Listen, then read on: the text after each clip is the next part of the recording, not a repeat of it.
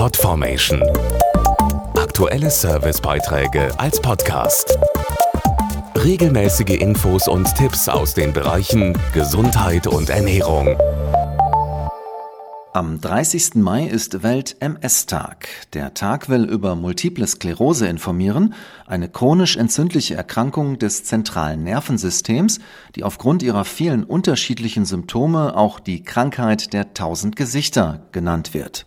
Über 250.000 Menschen leben in Deutschland mit Multipler Sklerose, kurz MS. Die Neurologin Dr. Verena Isabel Leusing beschreibt einige der Symptome. Typische frühe Warnzeichen für ein MS sind Empfindungs-, Gang- oder Koordinationsstörungen, die mindestens einen Tag andauern, immer wiederkehren oder sich verschlechtern. Auch Seh- und Konzentrationsstörungen oder eine starke Erschöpfbarkeit gehören dazu. Dann sollte unbedingt ein Arzt aufgesucht werden. Es gibt heute gute Behandlungs- und Therapiemöglichkeiten, die individuell auf die Lebenssituation des Patienten abgestimmt sind. Hierbei ist das Einhalten der Therapie sehr wichtig, genauso wie ein vertrauensvolles Verhältnis zwischen Patient, Angehörigen und Arzt. Außerdem können spezielle Betreuungsprogramme helfen. Diese Programme bieten Unterstützung für ein aktives Leben mit MS. Speziell zum Welt-MS-Tag gibt es auf der Seite aktivmitms.de ausführliche Informationen, außerdem Videos und Podcasts zum Zuhören und Mitmachen.